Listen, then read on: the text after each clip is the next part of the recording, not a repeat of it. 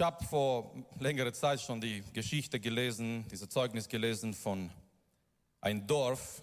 In diesem Dorf haben die Menschen eine Dürre erlebt, eine sehr lange, sehr längere Zeit von Dürre erlebt und die Ernte war in Gefahr. Es war in der damaligen Zeit, als die Menschen wirklich sehr abhängig waren von das, was draußen auf dem Feld passiert. Und weil diese Zeit der Dürre da war, die Menschen haben sich entschlossen, es gibt keine andere Möglichkeit, die müssen beten. Die müssen beten, dass es regnet. Und so kamen sie an einem Sonntagnachmittag alle zusammen. Der Pastor von der örtlichen Gemeinde war da, der Bürgermeister war da, die Obrigkeiten waren da. Alle Menschen waren da auf einem freien Platz, wo sie Platz gehabt haben und die waren da, um zu beten für Regen. Nur der Pastor ging nach vorne und der Pastor hat gesagt, liebe Leute, wir sind hier gekommen, um zu beten. Ja, haben alle gesagt. Glaubt ihr, dass Gott Regen schenken kann? Ja, haben alle gesagt.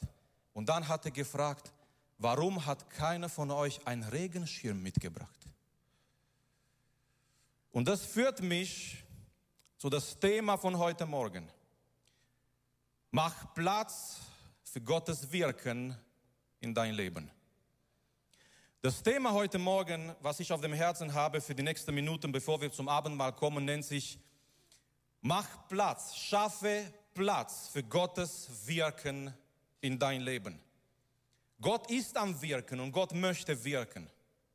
Aber oft, wenn wir Gottes Wort betrachten, wir merken und wir sehen immer wieder in Gottes Wort, Gott ruft uns dass wir uns vorbereiten, dass wir es vorbereiten, irgendwie in unser Leben, irgendwas in unser Leben, dass wir vorbereitet sind für das, was Gott tun möchte. Und ich möchte euch einladen, wenn ihr eine Bibel dabei habt, wir werden eine Geschichte betrachten im Alten Testament. Ich möchte kurz erklären, die Geschichte ist für diejenigen, die die Bibel lesen, ziemlich bekannt, aber lass mich ein bisschen etwas erklären von dem Zusammenhang her.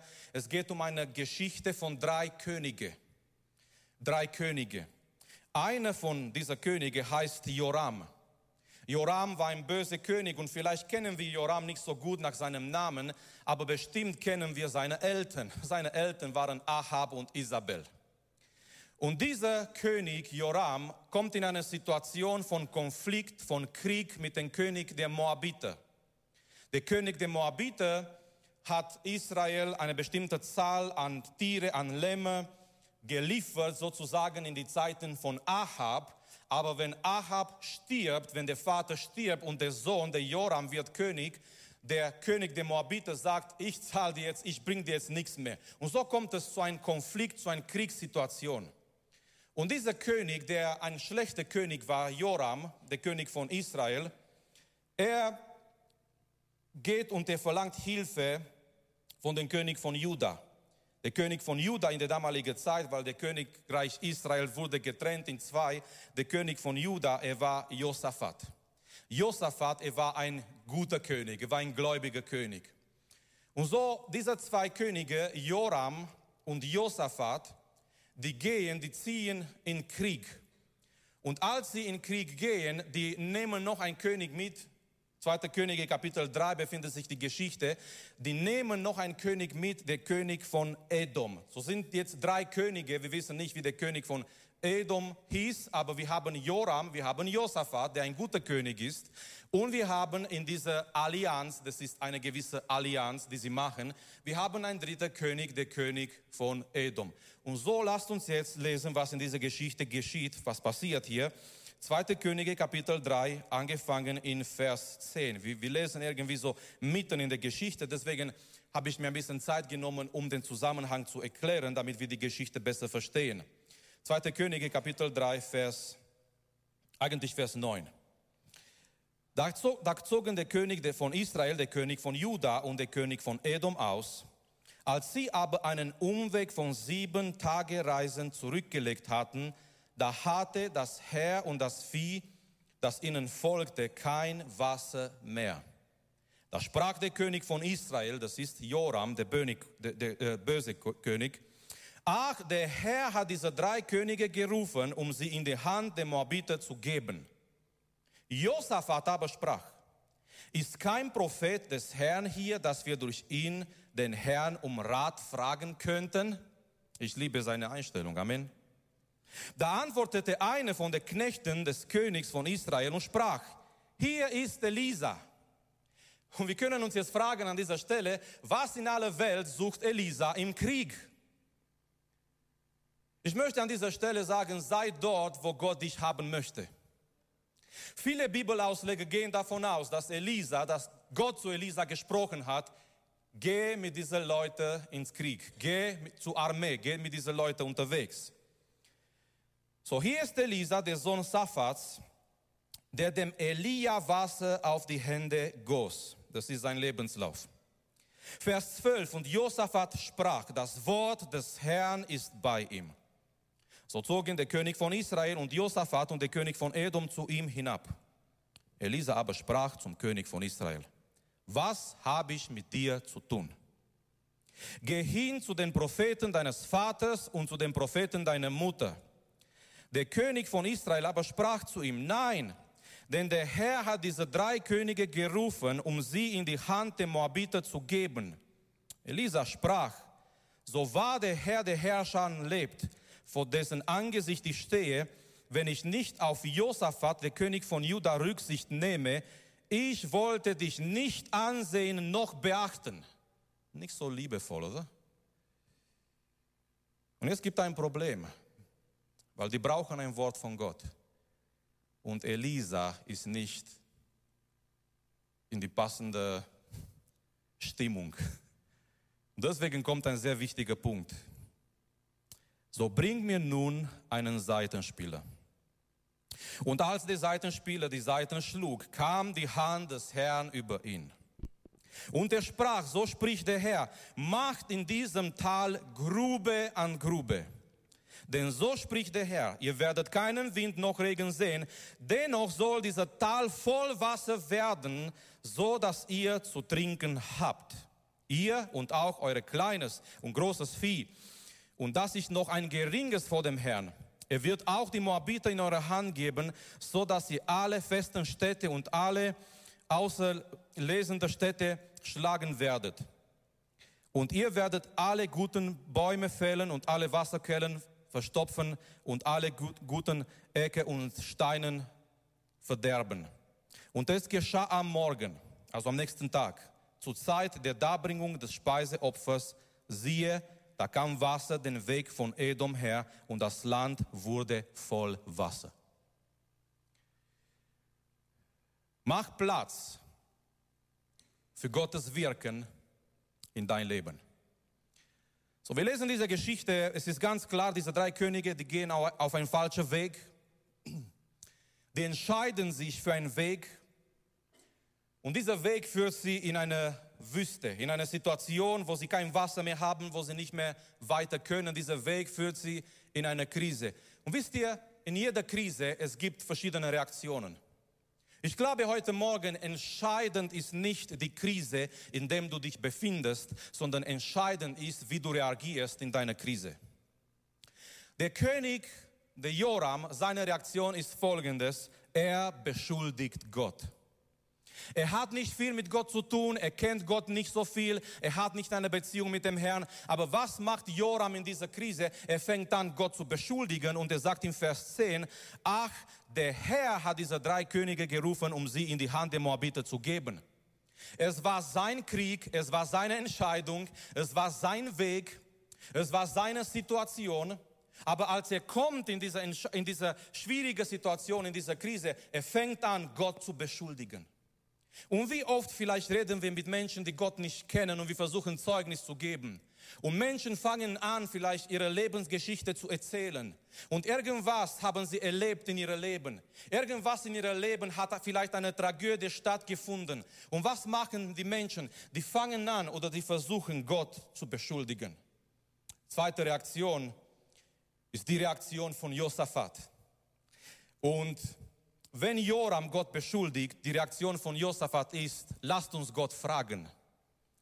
Lasst uns Gott fragen, ob Gott ein Wort für uns hat in dieser Krise. In einer Not, die wir haben, in einer Krise, brauchen wir Gottes Wort. Wir brauchen Gottes Perspektive. Wir brauchen eine Botschaft von Gott in unserer Krise, in der wir uns vielleicht befinden. Und Josaphat sagt, er stellt diese schöne Frage hier. Er sagt, ist kein Prophet des Herrn hier? Es waren vielleicht Tausende von Menschen. Und schau mal, keiner kann helfen, weil menschliche Methoden können uns nicht weiterbringen. Die brauchen ein Wort vom Herrn, Geschwister. Sie haben Schwerter gehabt und sie haben Waffen gehabt und sie haben vielleicht äh, militärische Technik gehabt. Aber die kommen in einen Punkt, nichts kann helfen außer ein Wort von Gott. Und es ist gut, wenn wir Beziehungen haben. Und es ist gut vielleicht, wenn wir Geld haben. Und es ist gut, wenn wir Gesundheit haben. Aber wir kommen in Situationen, das Einzige, was uns weiterbringt, ist ein Wort von Gott. Und seine Frage ist, ist nicht ein Prophet da? Was für eine Frage? Ist es noch ein Wort von Gott da? In 2023 gibt es noch heute Menschen, Menschen Gottes, die von Gott reden Gibt es noch heute Gemeinden, die das Wort verkündigen, nicht eine Wischiwaschi-Botschaft, sondern die das Wort des Herrn verkündigen? Und die sagen, hier ist Elisa. Und was für eine schöne Beschreibung, die sagen, das Wort des Herrn ist bei ihm. Elisa hat keine Kraft, er hat keinen Einfluss, er hat keine politische Kraft. Aber was für ein Schatz, das Wort des Herrn zu haben. Mögen wir als Gemeinde dafür bekannt werden, dass Gottes Wort in unserer Mitte ist. Das Wort des Herrn ist bei ihm.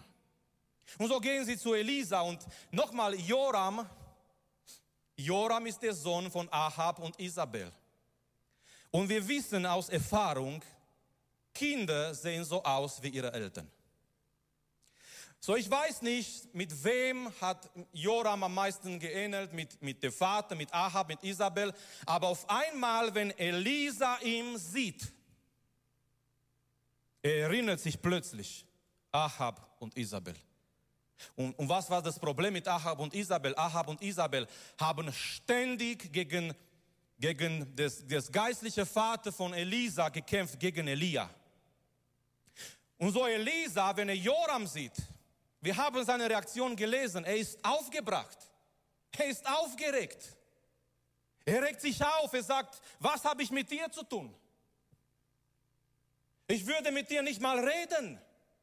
Geh doch zu den Propheten von deinem Vater, von deiner Mutter. Die haben doch genug Baals Propheten gehabt. Die sollen euch helfen. Elisa, er hat Gottes Salbung, aber sein Temperament steht im Weg. Elisa, er hat die Gabe Gottes. Oh, er war ein mächtiger Prophet, aber er war auch ein Mensch. Und in dieser Situation, als er Joram sieht und er erinnert sich an Ahab und Isabella und er regt sich auf und er, wird, er ist aufgebracht. Er hat die Salbung, aber in dieser Situation sein Temperament steht im Weg. In dieser Art und Weise kann er nicht ein Wort von Gott empfangen oder weitergeben. Und was macht er? Er merkt wahrscheinlich selber und er sagt, bring mir einen Musiker. Manche Übersetzungen sagen ein Musiker, manche sagen ein Seitenspieler. Und wir können uns auch hier fragen, was in aller Welt macht ein Seitenspieler im Krieg? Sei nochmal, sei da, wo Gott dich haben möchte. Amen. Ich weiß nicht, wer dort gelandet ist. Aber auf jeden Fall, die finden jemand, der Musik spielen kann. Und nochmal, dieser Text und die Bibel erkennt heute Morgen die Kraft der Musik. Elia ist da, er, wurde, er ist aufgeregt und irgendwie äh, diese Situation, die Krise verlangt ein Wort von Gott. Und Elisa, Elisa sagt, ich, ich brauche jetzt ein bisschen Zeit. Such mir jemanden, der, der Musik spielen kann. Und der fängt an zu spielen und die Bibel sagt uns hier so schön, als er angefangen hat, auf sein Instrument zu spielen, da kam Gottes Hand über ihm. Ich wünsche mir für alle, die hier vorne Lobpreis machen und in Lobpreis sind, wenn ihr singt, dass Gottes Hand über die Gemeinde kommt. Wenn wir Lobpreis machen, dass, dass die Gegenwart Gottes über die Gemeinde da ist. So, und jetzt kommt ein Wort von Gott. Und ich glaube, Geschwister, ich glaube nicht, dass diese Menschen, dass diese Leute bereit waren für dieses Wort von Gott. Ich glaube nicht. Die waren müde, die waren verzweifelt, die waren dem Tode ganz nah. Die haben kein Wasser gehabt. Die waren in einer sehr verzweifelten Situation, ohne Wasser, müde. Die denken, die werden vielleicht wahrscheinlich sterben. Vielleicht haben sie noch den König gehört. Der König selbst hat gesagt, Gott hat uns hierher gebracht, um, um uns einfach äh, in die Hände der Moabiter zu geben. Wir haben keine Chance. Es ist eine Sackgasse. Und jetzt kommt Gottes Wort und ich glaube nicht, dass diese Menschen bereit waren für das, was Gott ihnen gesagt hat. Gott fängt an zu reden und Gottes Botschaft ist, macht in diesem Tal Grube an Grube. Na toll. Herr, wir sind doch müde, wir brauchen Wasser. Und Gott sagt, macht in dieser Tal Grube an Grube. Nehmt eure Werkzeuge, sammelt eure letzten Kräfte zusammen vielleicht und fang an, in dieser Tal Grube an Grube zu machen. Die englische Übersetzung sagt, mach diese Tal voll mit Gruben. Mach dieser Tal. Warum? Weil Gott war dabei, etwas Wunderbares zu tun. Aber Gott sagt, bereitet euch vor, macht Platz, schafft Raum für das, was Gott machen möchte. Und das war das Wort. Denn so spricht der Herr, Vers 17. Ihr werdet keinen Wind noch Regen sehen. Dennoch soll dieser Tal voll Wasser werden, aber dieser Tal kann nicht voll Wasser werden, wenn sie nicht diese Gruben machen. Die Botschaft eigentlich damals und heute war, schaffe Raum, schaffe Platz in dein Leben für Gottes Wirken.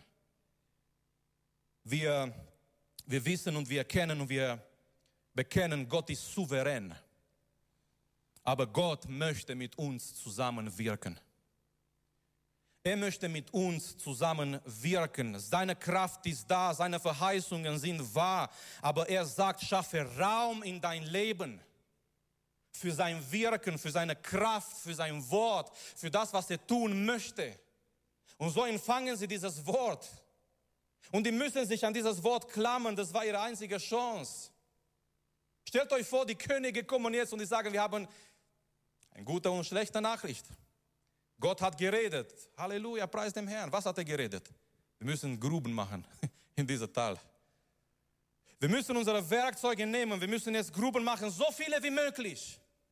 Warum? Vielleicht haben die Leute gefragt, vielleicht haben Kinder gefragt, vielleicht haben andere gefragt, vielleicht haben die Soldaten gefragt. Ja, ich bin doch berufen, ein Soldat zu sein. Ich mag doch nicht Gruben. Ich, bin, ich arbeite noch nicht auf die Baustelle. Ich bin ein Navy SEAL. Ich wurde, ich gehöre zu, zu besonderen Einsätzen, nicht Gruben zu machen hier im Tal. Warum sollen wir das machen? Und, und vielleicht die Antwort war, weil Gott ist dabei, etwas zu tun, aber wir müssen uns vorbereiten für das, was Gott tun möchte. Wie kann ich das machen? Wie kann ich mich, wie kann ich Raum schaffen? Wie kann ich Platz machen für das, was Gott tun möchte in mein Leben? Gut, dass ihr das fragt, weil dann können wir weitermachen wie die Predigt. Wie kann ich das machen? Wie kann ich Platz machen in mein Leben für Gottes Wirken? Zwei oder drei Sachen, bevor wir zum Schluss kommen. Nummer eins, durch Gehorsam. Wir machen Platz für Gottes Wirken in unserem Leben durch Gehorsam. Das bedeutet, das zu tun, was Gott mir sagt.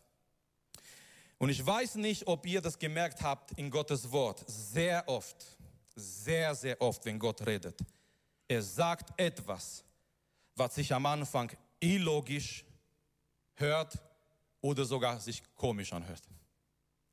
Sehr oft, wenn Gott redet, wenn wir so die Bibel, wir haben jetzt keine Zeit, alles durchzunehmen, aber oft, wenn Gott zu Menschen geredet hat, er sagt oft Dinge, auf denen die Menschen nicht vorbereitet waren. Dinge, die beim ersten Blick, die waren vielleicht illogisch, die waren vielleicht komisch. Wir lesen die Geschichte von Abraham. Immer wieder redet Gott zu ihm und er sagt ihm Dinge, die interessant sind. Wir lesen die Geschichte von Noah. Gott kommt zu Noah und er sagt, baue eine Arche. Bereite dich vor. Wir lesen die Geschichte mit Mose. Petrus weiterhin. Ganze Nacht her haben wir versucht, Fische zu fangen. Und hier kommt ein junger Mann, ein Prediger, ein Rabbi genannt von die Leute von der damaligen Zeit, Jesus. Und er sagt, Petrus, geh in die Tiefe und wirf nochmal das Netz. Hey, aber wir sind doch Profis. Wir haben ganze Nacht geschuftet, wir haben nichts gefangen. Und Jesus sagt, geh nochmal und wirf das Netz. Und Petrus sagt, auf dein Wort werde ich, das machen. Und immer wieder, wenn wir das Wort lesen, wir merken, Gott kommt und er, gibt, er gibt eine Botschaft, er gibt ein Wort. Aber die Frage ist, was machen wir mit Gottes Botschaft? Was machen wir mit Gottes Wort? Die brauchen Wasser, die sind müde, die sind im Krieg, nicht auf die Baustelle. Aber Gott sagt hier, mach Grube an Grube. Und, und ihrer Gehorsam ist verlangt. Und ich möchte sagen heute Morgen, Gehorsam geht vor Gottes Segen. Wir wünschen, wir wünschen uns Gottes Wirken und wir wünschen uns Gottes Segen und wir wünschen uns, dass Gott in unserer Mitte wirklich Sachen tut und, und wirkt. Aber Gehorsam geht davor. Vielleicht können wir uns die Geschichte erinnern in Johannes Kapitel 2, die waren auch in einer Krise bei der Hochzeit in Kana. Und ich liebe das, was Maria sagt die Mutter von Jesus, was die Maria sagt zu den Dienern, weil die haben kein Wein und Maria geht zu Jesus und erstmal sagt Jesus, was habe ich mit dir zu tun, Frau? Aber dann sagt Maria, weil wahrscheinlich hat sie geahnt, hat sie gedacht, Jesus wird was tun und Maria sagt zu den Knechten, was auch immer er sagt, das tut. Ich, ich liebe dieses Wort. Was auch immer er sagt, auch wenn es illogisch klingt, was auch immer er sagt, auch wenn er sich komisch anhört am Anfang, das tut. Warum? Weil erst das bringt Segen in unser Leben. So lass mich, lass mich fragen, bist du gehorsam? Bin ich gehorsam? Machst du das, was Gott schon zu dir geredet hat? Machst du das schon, was Gott in dein Leben geredet hat? Schaffst du Platz für Gottes Wirken durch Gehorsam in dein Leben, indem du das tust, was Gott dir gesagt hat. Nummer zwei, wir machen Platz in unserem Leben für Gottes Wirken durch Glauben. Gott ruft uns, dass wir glauben, das, was er zu uns sagt. Und wir brauchen das, wir brauchen diesen Glauben, wenn Gott zu uns redet, wenn wir in einer Not sind, wenn Gott ein Wort für uns hat. Wir brauchen diesen Glauben und dieser Glauben ist auch von diesen Menschen hier verlangt, weil Vers 17 sagt, denn so spricht der Herr, ihr werdet keinen Wind noch Regen sehen. Es wäre einfach, es wäre einfach, wenn es windig gewesen wäre vielleicht oder wenn, wenn es bewölkt gewesen wäre dass man sagt, okay, jetzt werden wir Wasser haben, aber Gott sagt, nein, ihr werdet keinen Regen sehen, ihr werdet keinen Wind sehen. Was brauchen wir dann? Wenn wir nichts sehen können mit diesen Augen, was brauchen wir dann? Wir brauchen Glauben an das, was Gott uns versprochen hat.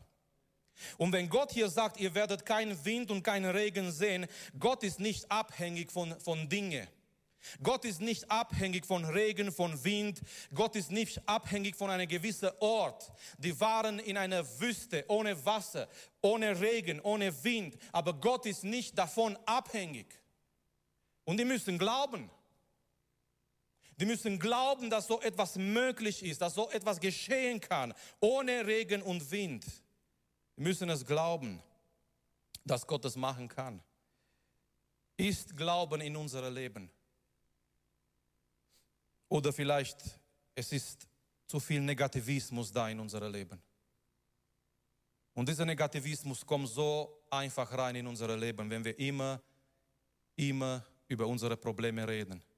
Wenn wir immer uns auf das Negative konzentrieren. Vielleicht ist, ist Angst in dein Leben. Lasst uns heute Morgen mit Gottes Hilfe, alleine schaffen wir es nicht.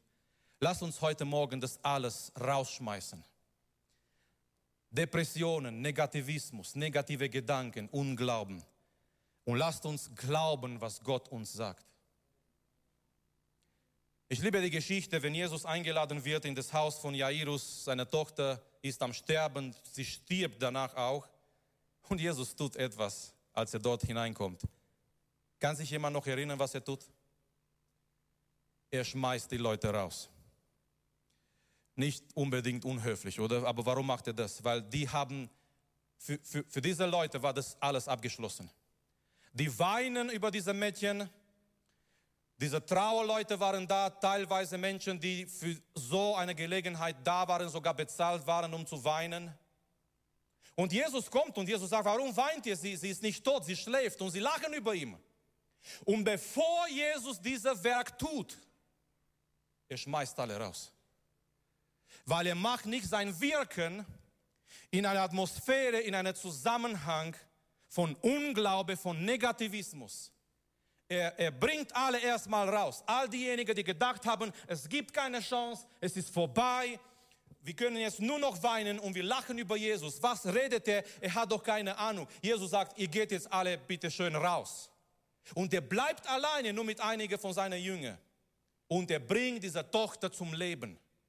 Aber was Jesus macht, er, er bringt all diese negative Einstellung raus. Und heute Morgen, Geschwister, wenn wir nachher beten, lasst uns mit Gottes Hilfe all das Negative, was da ist in unserem Leben, aufräumen, wegschmeißen und dass unsere Herzen erfüllt sind mit Glauben.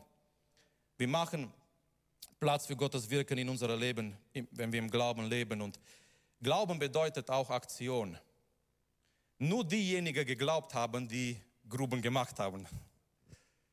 Vielleicht waren auch welche da, die gesagt haben, ach was, das macht keinen Sinn, das ist doch nicht, nicht in Ordnung, das ist, was, was hat Gott von uns verlangt, das kann doch nicht sein. Vielleicht waren auch manche da, wir wissen nicht, die einfach Zuschauer waren. Aber ich möchte sagen, wir glauben, wir glauben, so viel wir auf dieses Wort, was Gott uns gesagt hat, auch tun. Die Bibel sagt uns, Gott hat Abraham gerufen, Abraham hat Gott geglaubt. Woher wissen wir, dass Abraham Gott geglaubt hat? Er hat sein Vaterland verlassen. Das Allernächste, was er macht, er geht auf diesen Weg, was Gott ihm sagt. Glauben bedeutet, echter Glauben bedeutet Aktion. Gegründet auf dieser Glauben, das, was Gott mir gesagt hat, ich tue etwas in mein Leben. Und ich möchte dann erwähnen noch, Erwartung ist auch wichtig. Ich mache Raum für Gottes Wirken in mein Leben wenn ich etwas erwarte, wenn ich erwarte, dass Gott etwas tut. Oh Geschwister, wie oft, und das sage das sag ich mir in der ersten Linie, wie oft kommen wir vielleicht in Gottesdienst ohne eine Erwartung? Wie oft vielleicht kommen wir am Montagabend zum Gebet ohne eine Erwartung? Wie oft kommen wir vielleicht in Gottesdienst und wir beten und wir sind da und wir wissen, ja, es gibt Lobpreis, es kommt die Predigt, wir gehen nach Hause. Ich schaffe Raum für Gottes Wirken in mein Leben, wenn ich erwarte, dass er etwas tut. Die machen Gruben, viele, vielleicht tief. Warum? Weil die erwarten, dass Gott diese Gruben erfüllt mit Wasser. Die erwarten es. In Apostelgeschichte Kapitel 2, die Jünger, die kommen zusammen. Warum? Die haben eine Erwartung. Die sind da, die sind im Gebet, die sind in Gehorsam. Warum? Die haben eine Erwartung. Und möge es so sein, möge das unsere Motivation sein. Ich komme in Gottesdienst, weil ich habe eine Erwartung. Nicht, weil es Sonntagmorgen ist und nicht, weil meine Eltern mich aufgewacht haben und die haben mich bedroht, wenn ich nicht in Gottesdienst komme, ich kriege kein Taschengeld mehr oder die kaufen mir nicht diese Handy, was sie mir versprochen haben, sondern ich komme in Gottesdienst, ich habe eine Erwartung. Ich bete Gott an, ich bin im Gebet aktiv. Wenn man betet, ich bete mit. Warum? Ich habe eine Erwartung. Wenn Gott redet, ich passe auf. Ich passe auf zu Gottes Reden. Warum? Ich habe eine Erwartung weil ich, ich mache Platz für Gottes Wirken in meinem Leben, indem ich erwarte, dass er etwas tut, dass er wirkt. Und dann kommen wir in Vers 20, die Bibel sagt uns, und es geschah am Morgen zur Zeit der Darbringung des Speiseopfers, siehe, da kam Wasser der Weg von Edom her und das Land wurde voll Wasser. Gott tut, was wir nicht machen können. Nicht Gott hat die Gruben gemacht, das, hätten, das, das haben sie machen können. Aber Gott bringt das Wasser. Wir können, wir können, und wenn wir übers Wasser reden, lasst uns ein bisschen dieses Bild gebrauchen. Wir können das Wirken des Geistes nicht ersetzen. Der Heilige Geist bleibt der Heilige Geist. Wir können diese Wirken des Geistes nicht ersetzen und Gott verlangt auch nicht von uns, dass wir das Wirken des Geistes ersetzen. Aber wir sind berufen, die Gruben zu machen. Wir sind berufen durch Gehorsam, durch Glauben, durch Erwartung, vielleicht durch Gebet noch. Wir sind berufen, Raum zu schaffen und Platz zu machen für Gottes Wirken. Was wir nicht machen können, das Wasser, das gibt er. Das Wasser, das schenkt er. Ich möchte zum Schluss kommen mit, mit einer gewissen Anwendung, mit einem gewissen Gedanke.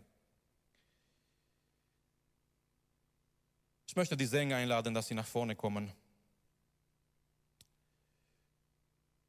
Als ich dieser Text gelesen habe, als ich mir Gedanken gemacht über diesen Text, Gott hat mir einen Gedanke gegeben für uns alle. Wisst ihr, Geschwister, wenn wir jetzt denken an diese drei Könige, die waren, es waren drei Könige auf diesem Weg, die kommen dort in dieser Wüste, die sind auf einem Weg des Verderbens. Und ich habe überlegt, wir alle, wir alle waren auf einem falschen Weg. Jeder einzelne von uns. Wir waren auf einem Weg, der ganz klar zum Tod führt. Wir alle, wir sind in einer ganz großen, eigentlich nicht nur eine große, sondern wirklich die größte Krise in unserem Leben gelandet, wegen unserer Sünden, wegen unserer Verlorenheit. Die größte Krise, die die Menschen haben, ist nicht eine Wirtschaftskrise, ist nicht eine Krankheit, ist nicht eine politische Krise. Die große Krise, die die Menschen haben, ist ihre geistliche Verlorenheit. Weil Menschen, die verloren sind ohne Jesus, die gehen für die Ewigkeit in die Hölle. Diese Krisen auf dieser Erde, die gehen irgendwann vorbei. Ob es um Krieg geht, ob es um eine politische Krise geht, ob, ob es um eine, um eine finanzielle Krise geht, egal um was es geht, diese Krisen, die gehen irgendwann mal vorbei. Und übrigens, die beeinflussen nicht unser ewiges Schicksal. Aber die größte Krise überhaupt, wo wir uns alle befindet haben und vielleicht heute Morgen hier in die Gemeinde oder im Livestream gibt es Menschen, die befinden sich noch in dieser Krise von ihrer eigenen Sünden, von ihrer eigenen Rebellion, von ihrer Verlorenheit. Und der König von Israel, Joram, sagt, es gibt keinen Weg mehr weiter, wir werden sterben. Aber dieser Text ist ein Text von guten Nachrichten. Trotz unserer Rebellion, trotz unserer Sünden, Gott ist zu uns gekommen. Und Gott hat zu uns nicht durch einen Prophet geredet, nicht durch Elisa. Gott hat sein eigener Sohn gesandt in diese Welt. Wir waren wie diese drei Könige auf einem Weg, das war unser eigener Weg. Wir haben so wie Frank Sinatra gesagt, my way, das ist my way, das ist mein Weg. Keiner darf mir sagen, wie ich leben soll. Meine Eltern haben mir nichts zu sagen, mein Pastor hat mir nichts zu sagen, meine Freunde haben mir nichts zu sagen. Das ist mein Weg. Und genauso hat Joram gesagt, wir gehen auf diesen Weg in der Wüste. Das ist unser Weg. Und my way und thy way, your way, das führt zu, zum Sterben, zum Tod. Aber Gott sei Dank, auf dieser Weg der Rebellion, Gott ist zu uns gekommen. Durch seinen Sohn Jesus Christus. Er hat uns nicht Wasser gegeben, so wie damals, er hat uns viel mehr als Wasser gegeben. Jesus gab sein Blut für uns am Kreuz. Und dort wurden unsere Feinde besiegt. Unsere geistlichen Moabiter, unsere Feinde, die gegen uns waren. Satan mit seinen Dämonen und den Tod und die Sünde, die wurden alle besiegt am Kreuz. Und Gottes größte Wirken ist nicht Wasser in der Wüste. Gottes größte Wirken ist in dein Herz, ist die Errettung deiner Seele. Ja, wir freuen uns, wenn Menschen geheilt werden. Ja, wir freuen uns, wenn Menschen vielleicht sogar vom Tode zum Leben kommen. Wir freuen uns, wenn, wenn Gott wirkt und jemand wird geheilt.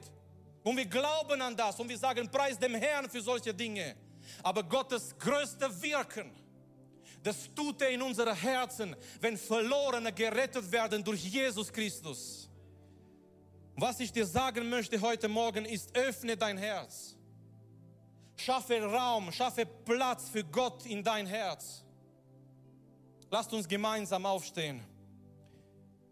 Vielleicht ist dein Herz voll mit so vielen Dingen, aber Gott sagt heute Morgen, mach Platz.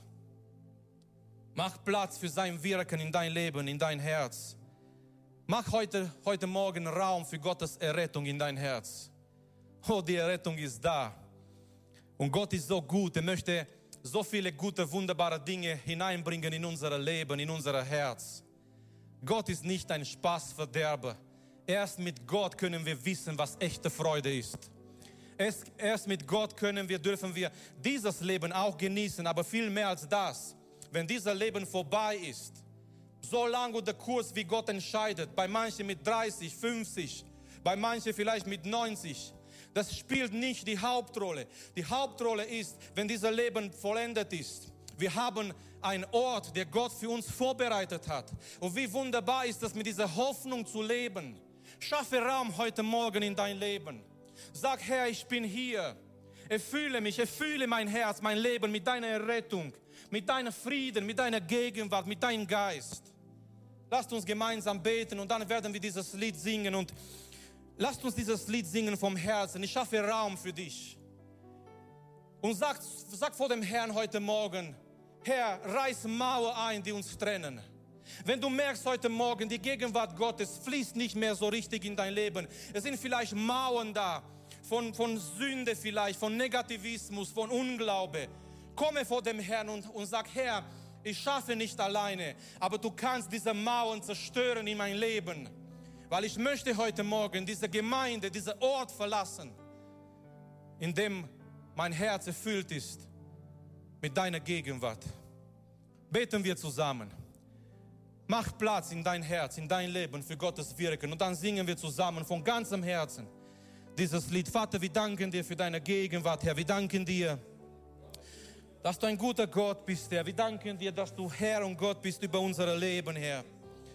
Vater, wirke du in uns, Jesus. Vater, wir sind hier, Herr, und wir verstehen heute Morgen, Jesus, es ist dein Wort für uns, es ist dein Wort für deine Gemeinde, dass wir Platz machen, Herr, für dein Wirken, Herr. Dass wir vor deinem Thron kommen heute Morgen mit Gehorsam, Herr. Mit Glauben, mit Erwartung, Herr.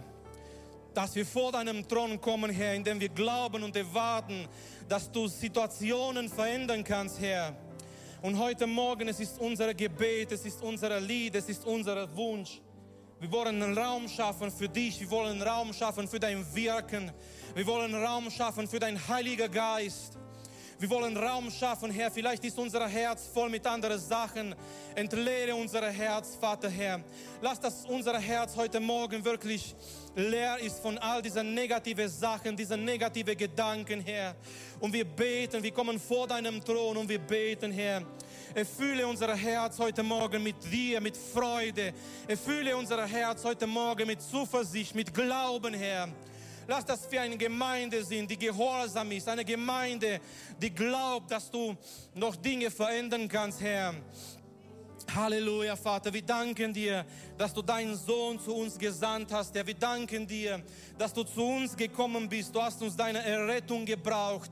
Wir waren auf diesem Weg der Verlorenheit, aber in deiner Liebe, du bist gekommen zu jeder einzelnen von uns, Vater. Und ich bete heute Morgen, wenn noch Menschen da sind, die nicht gerettet sind, Vater, rette noch Menschen heute Morgen, Herr. Vater, wir, wir schaffen Raum, wir wollen Raum machen für dich, für dein Wort, Herr.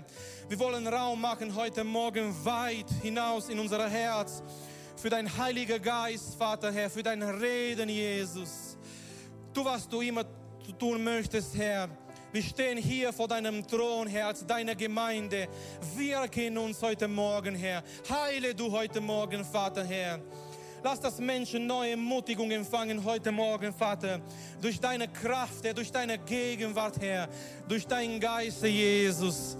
Halleluja, Vater. Wir rufen zu dir, Vater. Wir rufen dein Name über uns heute Morgen als Gemeinde, Herr. Wir wollen gehorsam sein, Vater. Wir wollen dein Wort ernst nehmen, Herr. Wir wollen uns vorbereiten für dein Wirken, Herr. Wir wollen uns vorbereiten, Herr, für deinen Geist, Jesus. Halleluja, Vater, Herr. Wir danken dir dafür, Jesus. Wir heben dich heute Morgen, Vater. Wir danken dir für dein Gegenwart. Wir danken dir für dein Wirken, Herr. Wir sind hier mit unseren Herzen. Wir möchten unsere Herzen öffnen, Herr. Wir möchten, Herr, dass es Raum ist für dein Wirken in uns, Jesus dass da Raum ist, Herr, für Freude, dass Raum heute Morgen da ist, Herr, für Glauben, Herr, für deine, für deine Kraft, für deine Gegenwart, Jesus, in unserem Leben, Herr. Halleluja, Halleluja. Wir beten dich an, Herr. Wir heben dich, Jesus. Wir heben dein Name heute Morgen, Herr. Herr, wirke du in unsere Herzen, Jesus. Herr, wirke du in uns heute Morgen, Herr. Halleluja. Halleluja. Lasst uns ihm sagen weiter durch dieses Lied. Herr, ich schaffe Raum für dich, für deinen Geist, für dein Wirken. Und mach es. Schließe deine Augen, hebe deine Hände, rufe zu dem Herrn. Rufe zu Gott, dass er falsche Dinge aus dein Herz entfernt, dass dein Herz voll ist. Gott möchte heute nicht Gruben fühlen, er möchte Herzen fühlen heute mit seiner Gegenwart, mit seinem Geist, mit dieser Wasser, die von Gottes Thron kommt. Hesekiel hat diese wunderbare Vision von dieser Strom Gottes, die von Gottes Thron kommt und überall, wo dieser Strom Gottes geht, bringt Leben mit sich. Das ist das Wirken des Geistes. Wenn wir voll Geistes sind, sind wir lebendig. Wo der Heilige Geist kommt, da kommt Leben, da kommt Kraft, da kommt Freude. Lasst uns öffnen, lasst uns ihm sagen heute Morgen in dieses Lied, Herr, wir sind hier mit unseren Herzen, mit unseren Gefäßen, aber wir wollen, Herr, dass du unsere Herzen erfüllst mit das, was du für uns hast heute Morgen. Wir schaffen Platz für dein Wirken, Herr. Wir schaffen Raum für deinen Geist, für deine Freude, für deine Gegenwart, für deine Kraft. Halleluja. Wenn dir die Predigt weitergeholfen hat, dann teile sie gerne mit deinen Freunden und Bekannten. Abonniere unseren Podcast, um keine weitere Predigt zu verpassen. Und wenn du unsere Arbeit unterstützen möchtest, findest du auf unserer Webseite unter gegotrossingen.de weitere Informationen. Wir freuen uns, dass du heute dabei warst.